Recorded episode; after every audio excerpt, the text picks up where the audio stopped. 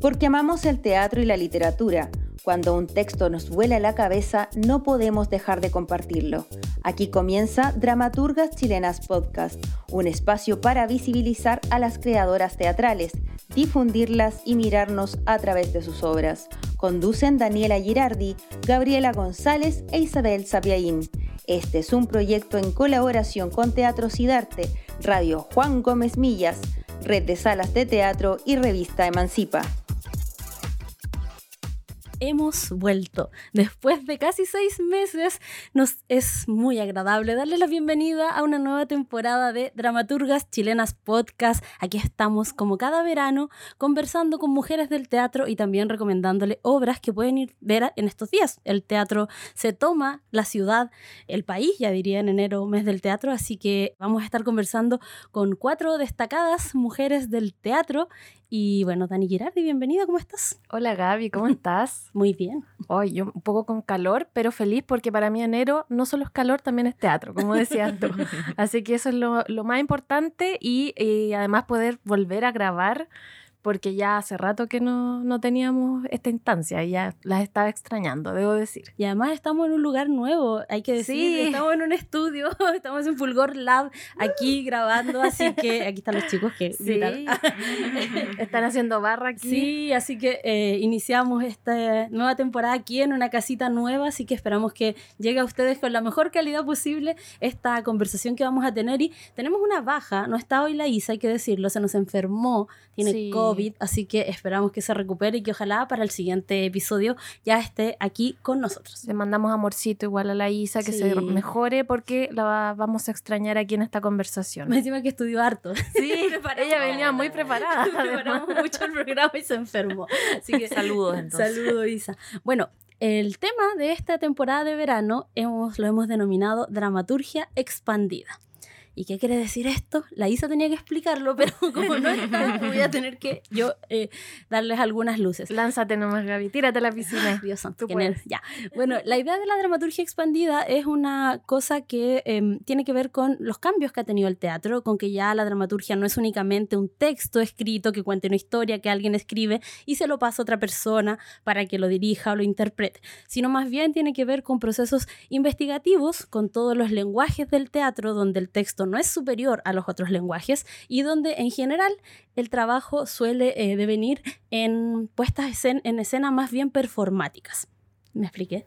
¿Se entendió? Ah, perfecto. Ya. Uf, Mira, de corrido, Gaby. Demasiado seca. Lo estudié, lo practiqué antes de llegar. Bueno, y para hablar de esto, queremos, hemos invitado a una queridísima y admirada directora y actriz eh, chilena, Ana Luz Ormazábal. Bienvenida, ¿cómo estás? Hola, estoy muy contenta de estar acá y me encanta lo que dijiste. Ay, mira, si Ana Luz lo aprueba, que ella lo hace, sí. creo que no anduve sí. tan perdida. Muy no, bien. para nosotros es un gusto tenerte, hemos seguido tu trabajo y como conversábamos fuera de micrófono, este podcast habla de la dramaturgia, entonces a veces mm. se nos quedaba fuera este tipo de teatro que está hoy siendo mucho más común eh, y siempre queríamos hacer algún guiño, así que aprovechamos este enero para hablar de eh, estos trabajos más performativos.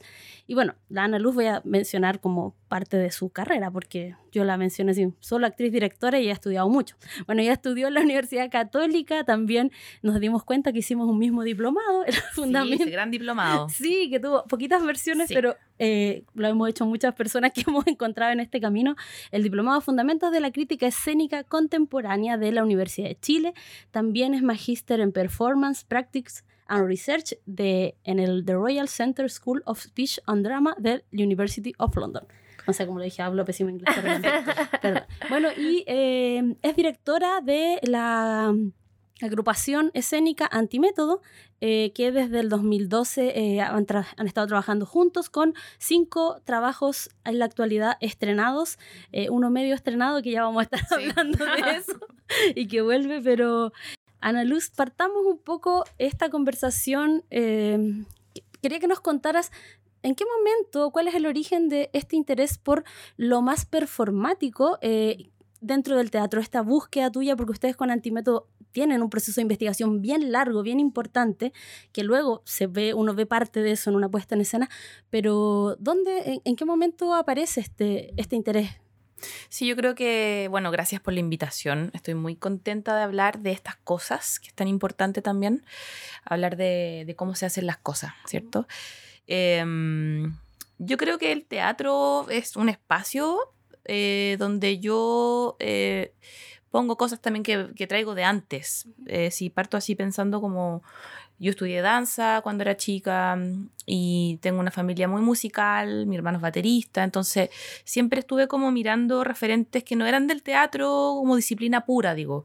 Eh, y cuando entro a la escuela, eh, entro como habiendo, querido estudiar danza, luego me voy a teatro, pero no era como, el teatro no era un lugar para mí como esto es, sino que era como un espacio donde se podían hacer muchas cosas. Entonces, nunca me gustó tanto eh, la actuación, así como algunos ramos que era como ya, mucho teatro también nunca como que me, hacía sentido. Y me encontré, me empecé a encontrar con, bueno, con, desde chica, me acuerdo cuando fui a ver Los Prisioneros, ponte tú, cuando hicieron ese disco, ¿cómo se llama? Un disco que era como, que reunía todos los hits. Eh, ese que lo... Por la razón y la fuerza. Sí, sí. Me acuerdo cuando los vi en vivo, estaba en el colegio y fue así como, esta es la weá más bacán del mundo, ¿cachai? Como, esto es. O cuando también salió el disco de la Björk, el Médula, que es hecho con puras voces, y dije, esto es, ¿cachai? Esto es. O la Pina Bauch, cuando ya uno le empezó a conocer, a estudiar y vino a Chile después y vi dos montajes. Y era como, esto es, ¿cachai? Como, filo con lo otro, no importa. Entonces siempre tuve ese deseo y esa como vibración de, de experiencias que son eh, son ligadas a, a, la música, al ritmo, a lo vibracional, y eso me conmovía mucho más que, que el teatro más conservador, tradicional, hermoso también, que también me gusta mucho, eh, cosas que son muy lindas, pero ponte tú, claro, eh, ir a ver a Radiohead y decir, ya, acá está, acá está como un, acontecimiento que me interesa. Y yo no digo que yo haga eso, por favor, sería ridículo. Pero para mí hay referentes que tienen que ver con esos lugares, no con el teatro mismo, ¿cachai? Entonces, y luego, claro, como en la católica me encontré con profesoras y profesores súper fundantes para mí, como la Paulina Mellado, con la que trabajé después harto rato, el Elías Cohen, la de Rodríguez, que venían de la danza, de la danza teatro. Eh, y generaban espacios como de laboratorio dentro de la escuela, de la sala, que era algo que no era tan común porque antes te pedían la muestra nomás. Como que uno tenía que mostrar y mostrar. Y acá habían espacios donde tú estabas todo el tiempo probando y ahí yo dije, esto también me gusta a mí. Me gusta mucho más que tener que irme a mi casa y eh, fumarme 500 cigarros, 20 café y planear la escena en vez de estar probándola adentro, con el cuerpo. Em, entonces, como que todas esas cositas yo creo que para mí fueron súper fundantes y me hicieron como cachar más o menos para lo que quería hacer. Em, y claro, también creo que la danza como disciplina o como, no sé, como lenguaje variado, tiene eso de, que no hay ficción también muchas veces, pues. hay acciones, hay cuerpos. Y eso a mí me seducía mucho, porque en el teatro también pasa eso, pues no solamente ficción. Entonces, uno cuando mira el teatro, no solo desde la ficción, se encuentra con tantas posibilidades más, creo yo. Y, bueno, eso desde ahí más o menos diría yo que nace como, como esto de estar juntando acciones, estar mirando las acciones más que estar fijándome como en cómo generar ficciones. Y las ficciones igual aparecen a través de poner el lente en las acciones, creo yo. Es como al revés el proceso un poco. Sí, es que en el fondo la ficción puede, podía hacerle igual. Lo que pasa es que cuando uno se habla de lo que hay, de lo que se hace, como qué está pasando en realidad acá, se está cayendo una mesa, está cruzando el espacio, y no como está matando al capitalismo, como, como que el teatro muchas veces solamente se evalúa desde lo que significa y no desde lo que se hace. Entonces, a mí ese lugar de lo que se hace me, me, parece súper concreto, real, eh, mucho más como agarrable, ¿cachai? Como que lo puedo, me puedo meter en lo que hay y luego puedo ficcionar en las interpretaciones y todo. Em, las actuaciones también, dirigirlas desde la técnica, desde los gestos, desde los movimientos, a mí me gusta mucho más que decir, oye, piensa en tu mamá, ¿cachai? Como que todo eso, pero es algo mío, como que yo por ahí me, me siento mucho más cómoda, como más concreta, la verdad. Entonces, eso podría decirte cómo, cómo surge ese interés en mí. También yo creo que el deporte igual, como las Olimpiadas, no sé, ven las Olimpiadas, o como que hay una cosa ahí de, de la performatividad, de la Sí. realidad, del circo, de alguien que está cruzando la cuerda floja y no, no hay nada más tremendo que eso, po, ¿cachai? Se puede caer.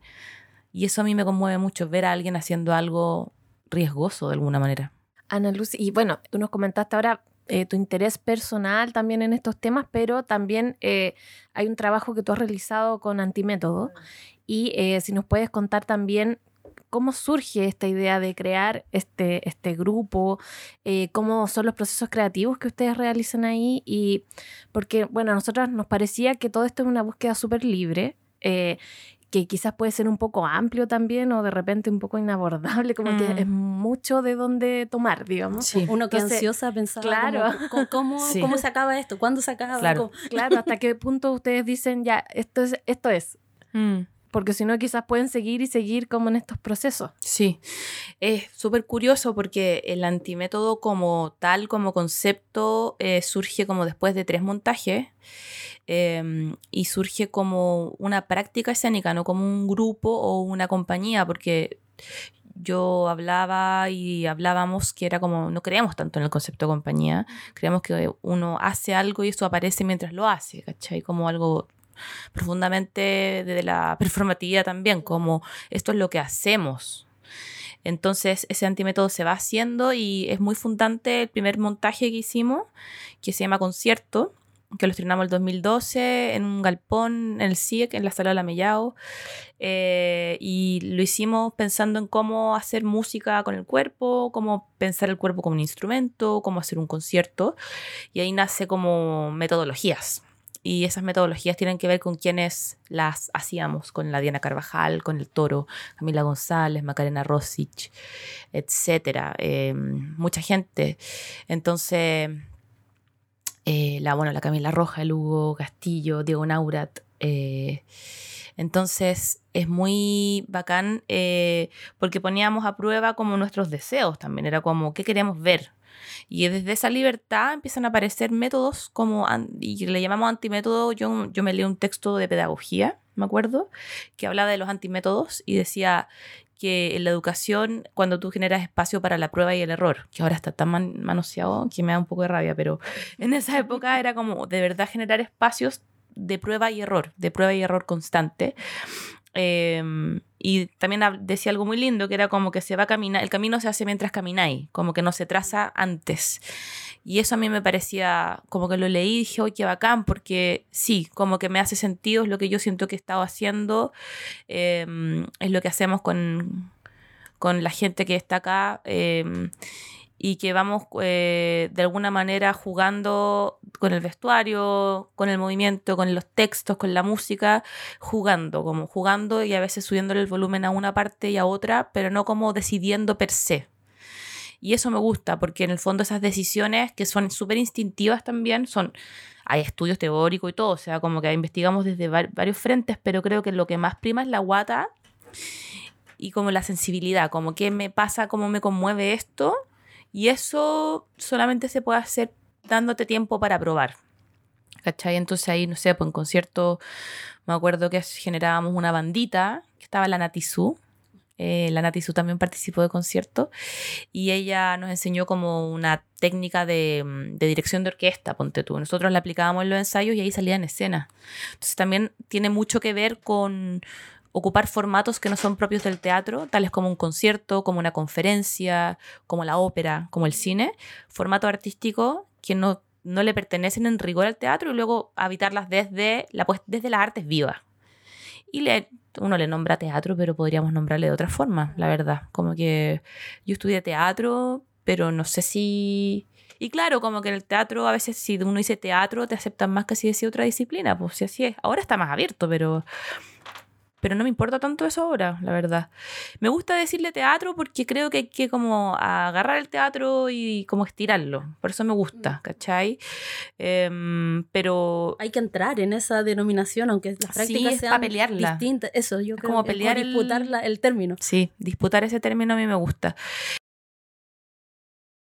Y claro, como que se va gener y ahí se fue generando ciertos como procedimientos, estrategias que también tenían que ver con las personas que están ahí, que la hacen, y que para mí ahora como que son una manera de, abordar la creación, y que en el fondo hay una cosa muy bonita porque es muy íntimo, ¿cachai? Porque es muy situado, depende dónde, cómo, con quién. Como que a mí mi gran escuela también son las personas con las que trabajo. Entonces en ese sentido es muy, un proceso muy íntimo, em, de como se le da el espacio al error también hay que reírse de una misma mucho y para eso tenés que sentirte segura, ¿cachai? Entonces, y también aparecen cosas que a mí nunca se me ocurrirían afuera, en mi casa sola, y también muchas cosas que dependen de, un trabajo de, dirección, de actuación, de, coreografía. Em, pero claro, nace de un deseo también. Era, yo me acuerdo que yo convoqué el grupo, tenía una idea, convoqué el grupo, un grupo diverso, que no éramos amigas, eh, y fue como, quiero hacer esta weá, que quiero, no sé, a ti te gusta la música, a mí también, quiero probar, como experimentar con eso. Y todos prendimos al tiro porque, porque teníamos ganas de, de quizás poner la disciplina o torcerla. Y de ahí nace, pues. Y de ahí hemos estado haciendo hartas cosas y espero que, o sea, este año vamos a hacer el Pachino de nuevo. Eh. sí, después de no sé cuánto. Y para un fondar ahí que, que tengo en la cuenta. Ah. y, que tiene la primera piedra.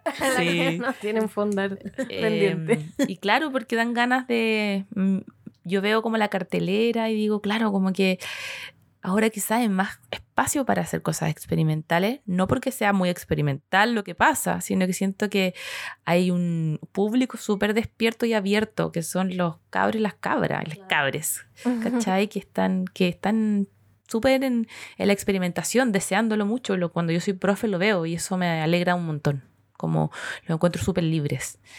Entonces me dan ganas de hacer estas obras que, que, son del chape. O sea, como que digo, como que en el fondo eh, Al Pacino no, sé de qué se trata, la verdad. Pero sé que es un acto cinematográfico y eso me gusta. Eh, pero no te podría decir que se trata de algo puntual. No hay historia, eso menos. Pero pero no me da miedo ahora. Antes también lo hacía, pero con un poco más de miedo y ahora no. Y eso me, me, me hace sentir bien. Ojalá que podamos, po. Ana Luz, mm, perdón, es que te escuchaba decir esto, ahora no me da miedo, antes quizá un poco sí. ¿Qué cambió? ¿Cambiaste tú, digamos, como un tema como de, de, no sé, como de tu posición en la vida, digamos, o cambió algo más? ¿Sabéis qué? Eh, yo creo que no podría haber hecho conciertos si hubiese tenido miedo, la verdad, porque yo creo que pero como que eh, ahora me, no me importa tanto como... O sea, siento como mm, cierta libertad y seguridad, creo, em, por los años de experiencia. No digo que me va a quedar bien, digo como que me siento mucho más a gusto. Entonces, lo que te da la vejez y la sabiduría. eh, no quería decir que era por los años. Obvio que sí, po. Entonces, digo como, bueno, eh, si a alguien no le gusta, ¿qué tanto? Si igual hay harto trabajo en lo que hacemos, ¿cachai? En las obras que, que yo he dirigido con, eh, con mis compañeras y compañeros de diversos como las últimas obras que hice, las de antes, hay mucho trabajo, hay muchas ganas de experimentar en lo que hacemos, entonces digo, bueno, va a estar todo bien, como que, y qué tanto, ¿cachai? Nunca me ha interesado hacer monedita de oro y ahora menos, la verdad. Entonces hay una libertad más grande y también eh, confiar en que cuando uno trabaja y uno se, se pregunta ciertas cosas, hay, hay, hay, hay algo ahí, ¿cachai? Eh, tampoco entiendo como lo del exitismo o de los hits no sé, como que durante cuánto tiempo Morandé con compañía fue el programa más visto. Como que no creo tanto en ese tipo de cosas. Eh, entonces, no sé. Eh, pero sí, pues como que cuando partimos haciendo conciertos, me acuerdo que la gente decía que no era teatro. Y después le iba a ver de nuevo dos años después y les gustaba. Me acuerdo un par de personas que, ah, los odio, no, no, no. que nunca los olvidé. No, para nada buena onda. De hecho, fue como hoy, como que yo, yo dije, ah, claro, como en dos años igual avanza esto, ¿cachai? Avanza. Y, y, lo, y un teatro experimental es más viejo que el hilo negro, sea, hace tanto rato. Lo que pasa es que estamos en un país muy conservador. Yo creo que el teatro es una. Teatro como institución es, es también conservadora, ¿cachai? En todo. si uno viaja, el teatro principal igual está haciendo ciertos textos, ¿cachai? Es como un formato que igual es un poco cerrado a veces, tradicional, entonces, Napo, siento que esta lucha va a estar siempre igual. Y de pronto ya no ya dejó de importar si era o no era teatro, que, que a veces es como la primera barrera y uno es como ya, pero salgamos de esa discusión y como entremos como a lo que estamos viendo. Claro, siento que ahora como que no se no hay que pelearla tanto en eso en esa discusión, ¿cachai? Porque ahora se habla de performance. Yo me acuerdo cuando yo estaba en la escuela no se hablaba tanto de eso en la escuela de teatro, ¿cachai? Y ahora sí. Por eso digo, más que miedo es como que siento que está hay como más espacio esta nave, no sé, como que han aparecido lugares que igual de alguna manera validan lo anterior, lo que se ha hecho, y eso me, me parece que está bien. Sí, también pienso como que eh, muchas personas que están realizando este tipo de trabajo más performático, más, investigativo, hoy están como en lugares como eh, donde, no sé, pueden incidir en las mallas. Por ejemplo, tú estás haciendo clases en la Católica, la Ana Archa hace clases en la Chile, Paula Aros hizo, ha hecho varias cosas. Entonces, y son personas que están muy en esta búsqueda y que también han tenido como que chocar un poco con esto no es teatro, pero ahora ya están como en un lugar donde pueden como incidir directamente en la gente más joven, en cómo se forman, ¿cachai? Como que pues, ya hay, que meter la bomba adentro. Sí, pues totalmente, si no, no tiene sentido. Bueno, eh, me gustaba mucho la idea de lo que dijiste de, de antimétodo porque así como de afuera yo pensaba como muy así infantilmente como que un antimétodo es como, porque un método es un procedimiento, es como una receta, así como para llegar a, de A a B tienes que hacer esto. En cambio como el antimétodo era como, no, vamos a buscar como reglas propias para hacer lo que queramos hacer. Y bueno, el trabajo que tú has tenido con Antimétodo tiene una particularidad que es que ustedes se han dedicado a problematizar las prácticas artísticas. Mm. Y quería preguntarte un poco por eso, por esa especificidad, eh, porque claro, yo, por ejemplo, al, vi ópera eh, y bueno, eh, estudié mucho para este capítulo. y, y, me preguntaba, por ejemplo, o sea, que lo que yo, al menos con concierto y con ópera, que son las más cercanas que, que yo vi, que era como que la práctica artística como que la vinculaba y un poco a lo social, como mm. la música no es solo el tocar ciertas notas en una sala, sino es un evento que se hace en un contexto al que asisten determinadas personas y que a lo largo del tiempo eh, va cambiando y va también, no sé, esto de la performance, o sea, de la conferencia de prensa, eh, de conferencia de prensa, no, la conferencia, académica. De la conferencia de Agneta, sí. De, Agneta, eh, o Al Pacino, que tenía que ver con el cine. Entonces, mm. eh, preguntarte un poco, bueno, fueron dos preguntas. La primera es como el interés por la, la práctica artística más que el arte mismo. Y lo mm. segundo, como esta mirada de la práctica artística vinculada a lo social. Sí, yo evaluándolo, mirando para atrás, porque uno tampoco es tan consciente de lo que hace, siendo que yo trato de serlo mucho, es que yo creo que como no había un texto, como de qué me podía agarrar desde la dirección, es como de los formatos, ¿cachai? Entonces, la primera hora que dirijo es concierto y digo, ya, esto es como un, un concierto con, no sé, ocho canciones. Listo, ese es mi formato, ¿cachai? Y teníamos teloneros. Y teníamos a muchas bandas teloneras, así, muchas y muy buena onda que iban gratis, así como muchas, y que ahora están de nuestra edad también, y está como que, como que gente que partió ahí, que estaba partiendo, y es súper interesante, teníamos teloneros todos los días. ¿Cachai? Entonces ese formato a mí me daba como una raya de cancha que yo no, que yo no tenía porque no tenía texto. Po.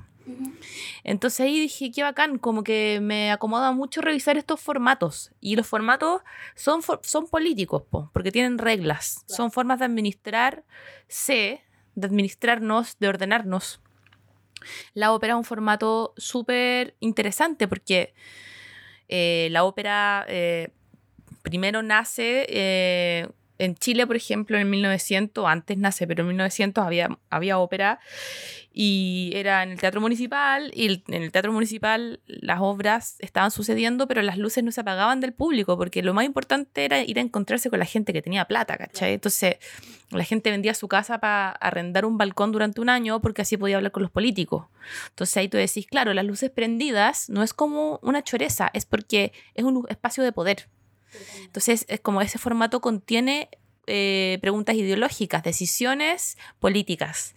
Entonces ahí como que los formatos de la academia, ponte tú. Yo hice un magíster en Londres que estaba pasado a hombre y era, era heavy porque las profesoras eran brillantes, pero estaban todo el día como citando 500 personas. Y a mí me daba pena porque era como, bueno, ¿por qué tienen que citar cada vez que hablan? Pero era por una inseguridad tremenda que había de estos como papis de la academia y por eso se me ocurrió hacer una conferencia en castellano, ¿cachai? En español, así en allá. Porque era como jugar con ese, como hackear un poco esos formatos, pero porque tienen preguntas sociales, ¿cachai? Y eso es bacán porque en el fondo no queda solamente como, o sea, a ver, a mí, me a mí una pregunta formal, ese es, la, ese es como el meollo de todo esto para mí. La forma es el contenido, ¿cachai? No es forma y contenido separables. Forma es contenido y contenido es forma. Como hacemos las cosas, habla de lo que es. Y yo creo que ahí está una gran pregunta de estudiar los formatos para mí. ¿Cachai? Cómo se administran, cómo se ordenan las cosas, habla de lo que somos. Entonces no podemos no estudiar esos formatos, las formas en cómo hacemos. Y nos quedamos pegados solo los contenidos. Entonces alguien dice, no, mi obra es feminista porque llamé a puras mujeres. Y es como, no, ¿cachai? No, no, porque mira cómo las estoy poniendo, mira la Mira, ¿cachai? Mira lo que estoy haciendo. No le estáis pagando no sé, están todas en pelota el hombre, no, no sé, ¿cachai? Como, no, po. La forma es muy importante. Y de ahí nace como esa, como esa pregunta, esa necesidad que a mí me, me hace mucho sentido porque me, también al estudiar los formatos te lleva como no solamente a casarte como con una forma de hacer, po. el formato te empuja a buscar formas de hacer obviamente nosotros estamos haciendo el podcast que es Dramaturga Chilenas Podcast. Entonces, bueno, nosotros buscamos siempre visibilizar además la dramaturgia de mujeres. Y, pero pensando en esto, queremos preguntarte, ¿cómo entiendes tú la dramaturgia en estos trabajos escénicos junto a Antimétodo? Como en, en ese sentido. Eh, cómo se construye o qué lugar ocupa también dentro del proceso, porque acá por lo que me dices es algo bien que está en movimiento, que se ve en el momento, entonces, ¿qué crees tú que, eh, cuál es el lugar que ocupa la dramaturgia dentro de todo este proceso? Sí, suena como súper hippie, pero no. Em, no, es que sí, yo, es muy loco porque eh, yo no, como que pienso harto en la dramaturgia y a la vez no. Y me acuerdo que me invitaron a una, quisiera hacer una lectura dramatizada de Agneta en Nueva York, en la CUNY. Y era como de dramaturgos y dramaturgas. Y yo como, uy, ¿qué hago acá? Sí, hicieron la lectura dramatizada y fue como, claro, como está bien, ¿cachai? Para mí es armar estructuras y componer con los materiales. Entonces, un gesto es parte de esta creación, de esta este gran tejido como que lo pienso como un tejido, la verdad. Y me, me, encanta pensar en ser una compositora que agarra cosas, que genera, provoca por un lado, provoco, invento estrategias de improvisación, te la devuelven las y los performers desde otro lado. Em, eso me lo llevo para la casa y veo cómo unirlo o inventar, por ejemplo, para este teatro no está vacío. Me acuerdo que lo único que teníamos era el título y tres textos. Y ahí yo decía, claro, eh, se me ocurrió lo de, la, lo de los afores, lo de la tela negra, que es que desaparecen. Eh, el afore es una tela negra que está en todos los teatros y se hace como que no está, pero es horrible, o sea, eh, y todos los teatros tienen como que se afora una pared para que no esté y es horrible porque es una tela negra. Y yo decía, claro, como que está, acá está el formato, esta es la pregunta. Entonces ahí, como entendiendo eso, esa es una pregunta, esa es una decisión también dramatúrgica, ¿cachai? Porque después yo digo, ya tengo la tela negra, por ejemplo, entonces ya, tengo que ocuparla en toda la escena. O no. O cómo se ocupa en toda la escena. Entonces ahí me da como. Me da la escena también, ¿cachai? Nos da la escena. Eso es como para todas las obras. Eh, me acuerdo para ópera. Estábamos lo más fácil, o sea, para mí se me ocurrió, me acuerdo, que fuera igual que concierto, no era muy distinto como ya. Primer acto, segundo acto, intermedio, tercer acto, y entra público y listo. Pero era el formato de la ópera y ahí había que ver cómo jugar eso, ¿cierto? Eh, entonces la dramaturgia tiene que ver con estar como estudiando ese formato, creo yo, y ese, desde ese formato componer, seleccionar elementos, gestos, sonidos, textos, escribir, em, sacar de alguna obra algún texto. Eh, y eso como hacer una, un tejido que tiene mucha coherencia interna, eh, para mí puede tener mucha coherencia externa también o no, puede ser más apegado a la lógica, al causa-consecuencia o no, depende como de la necesidad del proyecto, pero yo creo que sí es un trabajo de dramaturgia porque uno está tejiendo. Entonces me gusta porque... Y también es muy situado, como decía. Depende mucho de la gente, de sus biografías, de lo que está pasando. Eh, depende de la sala de ensayo absolutamente. Yo no, no, he hecho algo así como, oye, andate tres meses y pásanos el texto. Nunca lo he hecho, creo que no, no me saldría bien, porque creo que, que las personas que están en el grupo son el principal material, aunque suene un poco mala onda, pero lo digo con mucho amor, como el principal material de la puesta en escena todo lo que pasa ahí. Entonces, es como un laboratorio increíble nomás, po. Y con eso uno arma. Y sí hay armado. O sea, como que no es como, ah, filo, decidamos ahí con el flow. No. Hay estructura, hay pensamiento atrás, hay arco, pero un arco quizás súper raro, pero hay. Y eso, sí, pues. Y eso es un trabajo también de dramaturgia, creo yo. Sí, pues, sí. Mm como, y también, bueno, por algo estamos como eh, conversando, haciendo esta mini temporada, porque la dramaturgia no es solamente palabras, ni un texto, sino como tú bien dices, como esta coreografía también se podría decir. los movimientos del cuerpo, el sonido, el espacio, los performers y su biografía, en el caso del teatro más biográfico. Sí. claro, es como, sí, como que suena súper hippie, pero en realidad no. O sea, yo creo que cuando una obra, eso le digo a veces a los estudiantes, como una obra como eh, fragmentaria es difícil, no es como como va a ser fragmentario, entonces no me hago cargo de la estructura. Yo creo que es mucho más difícil porque tiene que igual suceder, tiene, que tiene, que acontecer, ¿caché? Como para que, o sea, no tiene que tener lógica quizás, pero tiene que haber una transformación. Y esa transformación a veces si tú le quitas quizás cierto, cierta narrativa, se te puede ir a cualquiera, ¿cachai? Y quizás la narrativa o el viaje o la línea o como que uno quiera decirle está en otros lados que hay que encontrar. Y ahí también, bueno, uno trabaja con diseñadores, coreógrafas, actrices que también están haciendo una, una, un viaje o una transformación desde su propio quehacer. Y eso es la raja. Un pequeño comentario que quería decir que me gustó mucho la analogía que hiciste de la dramaturgia con el tejer. Como que encontré demasiado lindo porque aparte, bueno, uno cuando está tejiendo, de repente puedes deshacer y volver a hacer y es diferente a lo que estabas haciendo al inicio. Entonces me acordaba también esto que decías de la prueba y el error. Entonces, mm. no sé, fue como, wow, quería comentar que de verdad me, me, como que me hizo mucho sentido eso que estabas comentando de, para mí la dramaturgia es como un tejido. Bacán. Anilu, ¿y qué, ¿y qué pasa con eh, lo que lo, llama, lo vamos a llamar puesta en escena, lo que vemos las personas cuando vamos a ver tus trabajos. O sea, que de todo el proceso de investigación, porque es mucho, de hecho ustedes si quieren como profundizar en el trabajo de antimétodo, ustedes tienen una página donde hay mucho escrito respecto a los procesos, registros, eh, pero ¿qué de todo queda eh, o, qué es lo que se decide abrir a público? ¿Cómo, cómo es mm. ese proceso? Yo, em, desde la dirección, em, para mí hay una cosa con permitir que las acciones tengan una duración o un recorrido, como que la cosa suceda. Entonces, si uno, por ejemplo, no sé, la escena de cuando bailan vals en ópera, ponte tú, que es el final, eso cuando tú lo pruebas con público, requiere cierta temporalidad.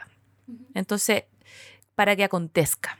¿Cachai? Para que la cosa explote, suceda, no sé, ¿cachai? Y eso eh, yo creo que en el fondo la investigación es para que la cosa suceda y también hay una cosa con el timing, con el humor, creo yo, con que no se muera, con que no se caiga. Hay distintas maneras de decirle, ¿cachai? Como en el humor se habla mucho del timing, del ritmo. Yo creo que eso tiene mucho que ver con lo que hacemos también.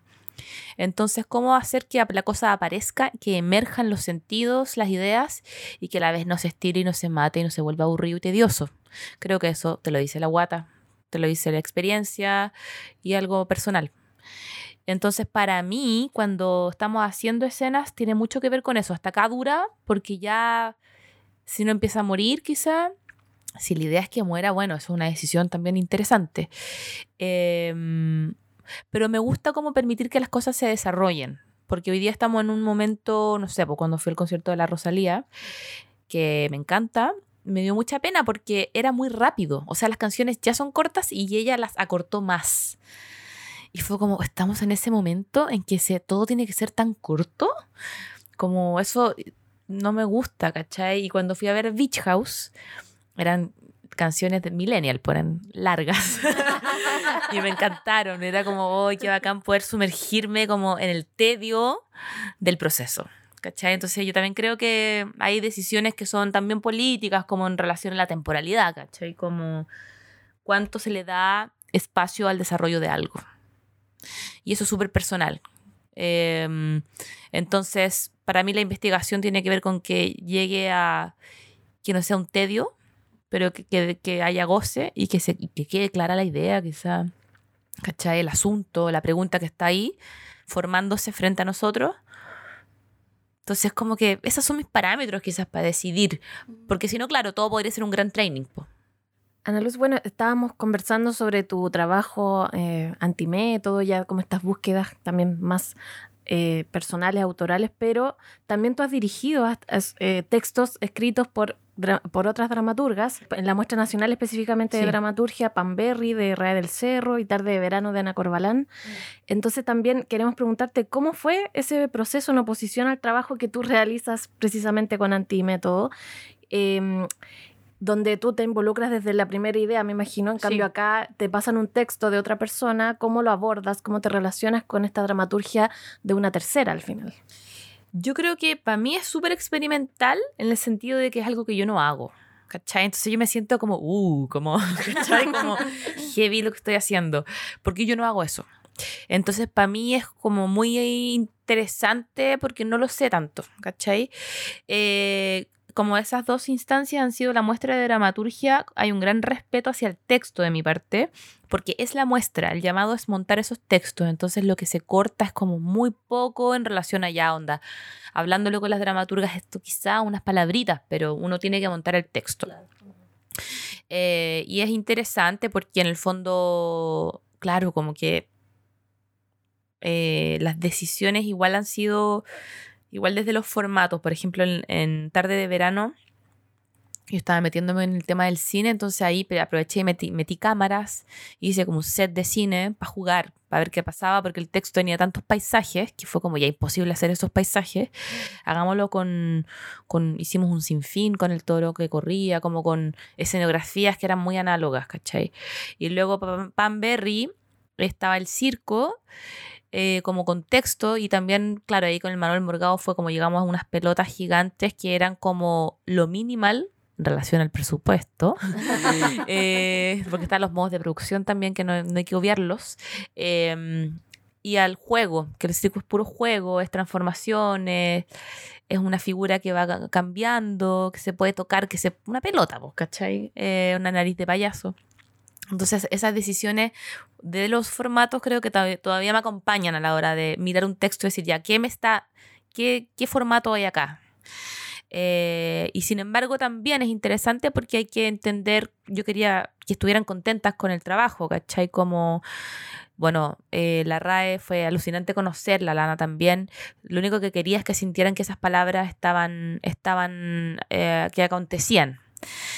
Y me importaba mucho eso y a la vez, por ejemplo, en Panberry yo no dudé nunca de que iba a haber música porque no hablé nada del sonido, pero porque son muchas aristas, pero el trabajo del sonido me lleva a lugares eh, que son irracionales. La música es pura emoción, o sea, no hay que decir mucho para que te dé pena, hay que tocar, ¿cierto? Como es pura física en el fondo, ¿cachai? Entonces creo que ahí, por ahí hay una cosa que para mí es como eh, infalible, ¿cachai? Como cómo hablar de las emociones que tiene el texto sin tener que construir algo que sea como aún más ficción, sino que esta cosa física, concreta que es la música. Entonces por ahí yo también entro con mi rollo, ¿cachai? Entonces, pero no es racional, yo creo que es como la única forma que uno tiene, uno hace lo que puede también. Uno no elige tantas formas, como que es la que te sale. Entonces, el texto me da una oportunidad de, como media forzosa, de seguir experimentando lo que me interesa, pero a la vez eh, jugar con las palabras que son tan lindas. Po. Si una, las palabras son preciosas. Pienso que hay que buscar cómo que las cosas eh, acontezcan, no solamente por, por decirlas. Eso me interesa. Y estos textos tenían como mucho ritmo también, no sé. Entonces, igual yo feliz haría más, pero no, no es lo único que quería. No. Estamos en enero y enero es el mes del teatro y hay muchas opciones de trabajos escénicos para ver y queremos que consideren entre sus eh, asistencias al teatro el trabajo de Ana Luz. Este teatro no está vacío, que va a estar presentándose entre el 11 y el 18 de enero en el Teatro de la Universidad Católica, donde también se estrenó. Eh, este es un trabajo ya no con antimétodo, y también tiene como particularidades respecto a, lo que ha sido tu creación, porque, bueno, no está con toda la compañía, está una de, las, una de tus performers. La Cami. La Cami, eh, estás con María Izquierdo, pero también... Eh, aquí tomas textos de otros dramaturgos, eh, un poco apelando a esta idea de que los teatros se cerraron y como que estaban vacíos, mm. estaban vacíos de personas, más no de historia, que es un poco lo que, lo que la obra da, o sea, sobre lo cual se construye. Cuéntanos un poco de, este trabajo, cómo te invitó el teatro a hacer esto, fue una iniciativa tuya, ¿cómo, cómo surgió este teatro no está vacío? Mira, estábamos en pandemia y me llamó la Gabriela Aguilera, eh, recientemente puesta como directora, qué bueno que es una de las pocas directoras de teatro. Que está ella. Bueno, ella tiene un bagaje, musical tremendo. Eh, y ella me llamó para este proyecto que era híbrido. ¿Cachai? Era como, va a ser híbrido porque estamos en fase 1 y vamos a estar quizás en fase 2. Y al final pudimos hacerlo presencial, que me gusta mucho más. Yo dije que sí, al tiro, porque en el fondo estaba con dos años de depresión por no poder hacer teatro. Entonces era como necesito dirigir. Onda, ya. Y lo dije que sí al tiro. La idea del teatro, que del teatro no vacío en el fondo y como las fantasmagorías del teatro es algo que yo igual había hecho para un egreso en la católica y es algo con lo que yo venía jugando harto con las fantasmagorías entonces igual me, me tomaba me tomaba mucho la idea pues yo también yo la había hecho con un egreso con gente muy bacán entonces fue como ya démosle y, y me pasan tres textos y el título y con la Gabriela empezamos a conversar como de ya para dónde podía ir y yo, van a cantar, tienen que cantar. Entonces ahí empezamos a pensar quiénes pueden actuar, ¿cachai? Y, ya llegamos a la María Izquierdo, a la Josefina Cavada y a la Camila González, eh, por distintas razones bacanes. Eh, y en el fondo empezamos a revisar los textos y nos quedamos con uno al final. Los dos otros se fueron los sacamos en el medio del proceso por distintas razones. Y luego nos quedamos con Nevada de Guillermo Calderón, gran texto increíble. Gran eh, obra, O sea, yo hice mi tesis sobre Neva, me acuerdo, ah, en la escuela, así que era como ya, esta queda. Yo recuerdo que la vi como cuatro veces. Increíble. Y luego aparece como también el formato Afore, como decía, el formato teatro vacío, que no está vacío, esta mentira de cómo estoy detrás de una, de una tela negra, entonces no estoy. Como todo este formato que, Nuevamente. que aparece, que a mí me, me, me daba mucha risa. Me acuerdo que un alumno en realismo eh, estaba vestido de negro y como que se, se pegó a la pared, me parece, como para salir. y yo le digo, ¿pero qué estoy haciendo?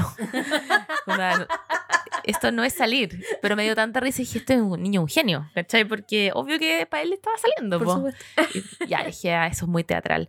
Y, y, y, de ahí empezaba como a aparecer esta, como la necesidad de tener que escribir, ¿cachai? Yo escribí yo escribí un monólogo, escribí una escena, esa escena también se fue pimponeando después con improvisaciones, la María Izquierdo escribió una canción, escribió otra escena, sacamos textos de Neva, las musicalizamos, las actrices, la Camila, la José, la María, musicalizaron ciertas eh, escenas de Neva, el José Gatica, José Manuel Gatica, que no lo he mencionado, que es un gran colaborador y amigo, hizo también canciones, él con eh, textos de Neva, y fue todo así, fueron dos meses.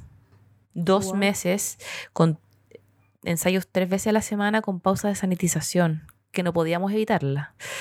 Y la hicimos corta, pero la hicimos, pero experimentamos mucho. O sea, tres semanas de tareas, de, de todas estas como ideas que salían, y luego empezar a montar, empezar a hacer el tejido. Y en ese tejido faltaban cosas y ahí ideamos otras. Pero fue como bastante volver a como los inicios de, pero de forma súper rápida, ¿cachai? pero encuentro que dos meses es muy poco tiempo. No, muy poco, sí. Eh, y de mucho encerrarse a trabajar. O sea, yo estaba todo el fin de semana escribiendo. Me acuerdo que estaba como complicada en mi vida en ese momento. Y yo solamente como que pensaba que necesitaba dirigir de nuevo. Entonces era como una cosa como post pandémica muy así trágica de mi parte, como una sensación trágica muy linda. Y de todas, como que teníamos muchas ganas de, de hacer. Y salió esta obra que como que no esperábamos, ¿cachai? Fue como que yo decía, hoy llegamos a esto. Eh, y fue como también un tejido muy desde las materialidades, ¿cachai? La primera escena es como Jim Carrey, así como mentiroso, mentiroso, ¿cachai? Como la toca el piano y, y la es poseída por un fantasma y es simplemente hecha en la ejecución, no tiene explicación más que su propia ejecución. Y creo que esa es como la premisa fundamental, ¿cachai? Se explica desde la ejecución y a la vez desde las temáticas, desde las ideas, desde los textos, pero primero desde la ejecución. Por eso es tan performativa, creo yo. Y fue súper interesante como volver directamente a eso después de dos años de estar encerrada, pues, como sin cuerpo, sin nada, ¿cachai?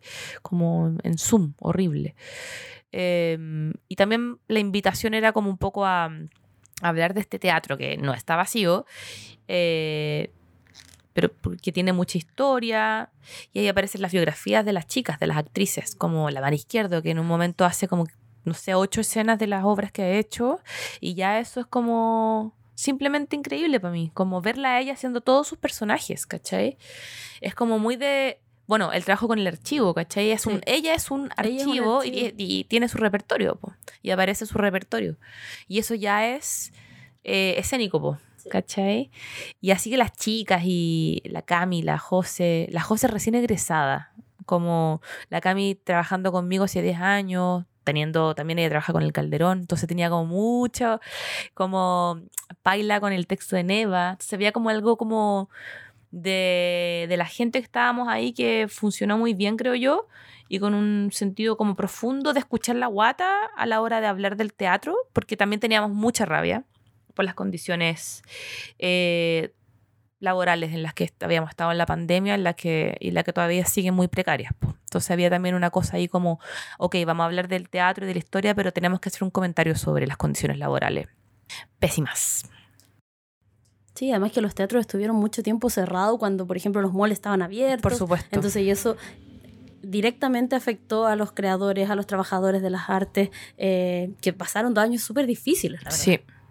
O sea, no sé, yo me salvé porque hacía clases, pero eh, fue súper duro para mucha gente y, y sí, claro, como que también después, bueno, está bien lo de los aforos y todo, pero ahora uno dice, claro, como que cuánto se resguarda como como a la práctica artística, qué importancia se le da en este país como al arte en el fondo. Eh, y es difícil, pues es como para deprimirse mucho. Bueno, pero habiendo entonces eh, escuchado a Ana Luz hablando y explicando maravillosamente la obra, reiteramos la invitación a que puedan ir a ver este teatro no está vacío. Eh, como dijo la Gaby, va a estar del 11 al 18 de enero en el Teatro de la Católica, así que compren sus entradas por Ticket Plus eh, para que puedan ir puedan entender de lo que está hablando Ana Luz para que lo puedan visualizar, porque de verdad es muy interesante eh, el, como todo lo que nos está comentando ahora sobre esta obra, que nosotras la vimos con la Gaby, fuimos juntas, de hecho, ah. así que eh, estábamos ahí escuchándote atentamente, y, eh, pero también es importante que no se queden solo con las palabras, que vayan a verlo y que tengan su interpretación también de la obra. Así que reiteramos entonces la invitación en este Festival Teatro a Mil. Y ahora, bueno, vamos a empezar a cerrar ya, o oh, penita, pero eh, porque ha estado súper entretenida la conversación, le agradecemos a Ana Luz que ha sido, pero eh, muy interesante hablar contigo y escucharte. sí, muy clara. Sí, muy clara, muy docente para, muy profe. Eh, nos queda todo muy claro. pero ahora queremos ver si es que nos puedes también dar así como algún tipo de mm, ¿cómo decirlo? Como eh, algún adelanto, algo especial para nuestro programa, que nos puedas contar en qué proyecto estás trabajando actualmente, qué se viene eh, prontamente, ya sea con Antimétodo o otra cosa como directora o u otro proyecto interesante en el que puedas estar, que nos adelantes acá a ver si tenemos alguna primicia para nuestras personas que están escuchando ahí atentamente. Mira, sí tengo primicia y también necesitaría, o sea, mira, yo quiero que vuelva Pamberry, así que hago un llamado a los ah, teatros eh, para que, eh, no, ahí estamos moviéndonos porque queremos que vuelva Pamberry. Tuvo cuatro funciones, está en la incubadora. estaba sí, lleno, se agotaron las entradas muy rápido. Sí, está en la incubadora, o sea, las funciones son un espacio de experimentación, ¿cachai? No nos pueden quitar eso, o sea, ¿para qué? ¿Para qué hacemos la obra si no podemos tener funciones? Eh, Vamos a hacer al Pachino de nuevo también, que eh. fueron cinco funciones y el estallido. Em, y estamos con mi amiga, colaboradora de años, Camila González, eh, preparando una nueva obra eh, que vamos a hacer en septiembre, se supone. Y es un proyecto que no puedo hablar mucho, pero es sobre María Isabel Matamala, que es una mujer que fue parte del MIR y que tiene una historia muy interesante y importante que, que es importante que se conozca eh, que, se, que se conoce igual pero em, pero queremos llevar la escena em, este año. Entonces estamos armando ese proyecto y que va a estar en septiembre estrenándose espero. Así que haciendo pensando todavía en cómo seguir haciendo teatro. Oye, pero hartas cosas. Anotado todo. ¿No? Fanberry, eh, Al Pacino. O sea, denos espacio en Panberry, por favor. O sea, Al Pacino y la otra, pero Panberry tenemos que sacar un- una sala. Una temporada. Matucana. ¿Aló? Ah. ¿Aló, aló Si estás Matucana? escuchando Matucana 100, ¿Aló Matucana 100? Sí, bueno, y Al Pacino, eh, bueno, es súper bueno saber que va a volver porque tuvo solo cinco funciones, como lo decía muy, que vino el estallido social y luego la pandemia y no pudimos ver, hay un documental, Sí. hay trabajo, pero no es lo mismo que estar ahí como ex- viendo la experiencia Hay presencial. 25 espejos acumulando polvo. Algo- en, el- No. en la bodega, en, la- tu Sí. pieza, en tu pieza de alojados. Claro, no. O sea, en una bodega y sí, pues. Así que está bien. Aparte que hay mucho trabajo ahí que yo creo que es importante que se vea. Así que eso, ojalá que todo resulte, pues quién sabe, quizás no, pero, pero me importa mucho que se recuperen ciertos trabajos y que aparezcan otros, en- sea como sea, la verdad. Bueno, vamos a estar ahí atentos a, las a todas las novedades de la Ana Luz para ir compartiendo, por supuesto, a través de nuestras redes sociales. Y quería, bueno, nosotros vimos este teatro no está vacío y queríamos insistirle en que vaya a verla, porque además encuentro que Ana Luz es... El archivo suele entenderse como una cosa muy árida, Mm. muy como de nombre, de fecha, de fo Sí. y cosas así. En cambio, esta obra siento que es una- un formato muy amable para poder darte cuenta de que cuando vas a un teatro, como que ahí hay un montón de años, un montón de cosas que pasaron. Y claro, estuvimos dos años sin poder ir a una sala, pero claro, y, y daba la impresión de que porque no habían personas, como que estaba realmente vacío y es como no, en esos edificios han pasado muchas cosas, muchas cosas muy importantes y a veces muchas cosas que uno no cree que no conoce hasta que escucha a María Izquierdo hacer varios de sus personajes y es como, ay, sí, yo la vi, yo la vi. Así, y empieza- es una forma muy hermosa como de, de repensar lo archivístico, siento sí. yo. Sí, no poner, no poner un data solamente como Sí. buena onda, pero no es la única manera de No. hacer un teatro desde el archivo. Sí, no tenéis para qué poner pura fecha. es verdad. Y de repensar los espacios también, de decir como que también tienen vida. sí. Que no es solamente un lugar material, sino que es Sí. algo que tiene memoria. Sí, sí.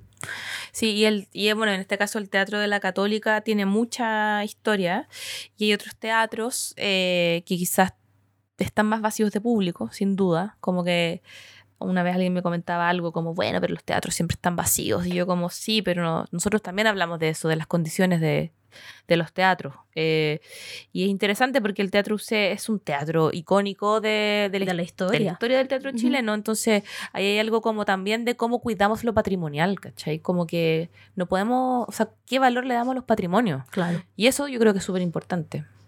Sí, pues y al final a veces las personas se van solo a sentar a una butaca a ver un espectáculo y no, pues ahí hay ha pasado mucha agua bajo ese puente.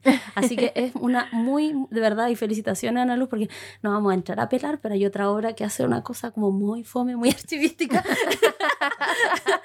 con mucho PowerPoint, con mucha fecha, con muchas cosas. Mm. Entonces es, una, es un acercamiento como artístico y creativo muy interesante como para trabajar lo archivístico. Así que está muy bella desde mañana hasta el 18 de enero en el Teatro de la Universidad Católica. Vaya a ver. Vamos este a insistir, a insistir para que la Vaya a vayan a ver, ver. este Ah. teatro no está vacío. Querida Ana Luz, muchas gracias. Ha sido un gusto conocerte, ha sido un gusto tenerte acá y conversar contigo. Y bueno, las puertas de este programa quedan abiertas para futuras conversaciones. Gracias, muy- estoy muy contenta de haber venido y hablar así con ustedes. Gracias por el interés y me emociona mucho que se pueda seguir haciendo este tipo de conversaciones en este tipo de complejidad que es demasiado importante. Así que gracias y felicitaciones por el espacio. Muchas Bueno, gracias, Ana Luz, eh, por estar acá y reiterar además que eh, fue un agrado escucharte. Como dijo la Gaby, fue todo muy claro lo que nos comentaste y teníamos bastantes dudas que ahora... Asustadita. Sí, sí, dijimos quizás no estamos entendiendo, no sé, vamos a hacer preguntas nada que ver. Bueno, Así que muchas gracias y también felices de volver con esta temporada especial del podcast porque como ya dije en el comienzo, estábamos extrañando poder juntarnos a hablar de dramaturgia, de teatro y de todo. Así que bueno, con ustedes nos volvemos a encontrar la próxima semana en un nuevo episodio de Dramaturgas Chilenas Podcast temporada verano 2023. Gracias a los chicos de Fulgor Lab, saludos a la Isa, esperamos tenerla, tenerla el próximo episodio y por nuestras redes sociales van a saber quién es la siguiente invitada. Que estén muy bien. Finaliza Dramaturgas Chilenas Podcast. Nosotras iremos a recargar energías porque seremos persistentes, inclaudicables y estridentes para despertar en ti el interés por estas autoras y sus textos. No te pierdas nuestro próximo capítulo. Producción Lía Arenas. Música original Sean Moscoso.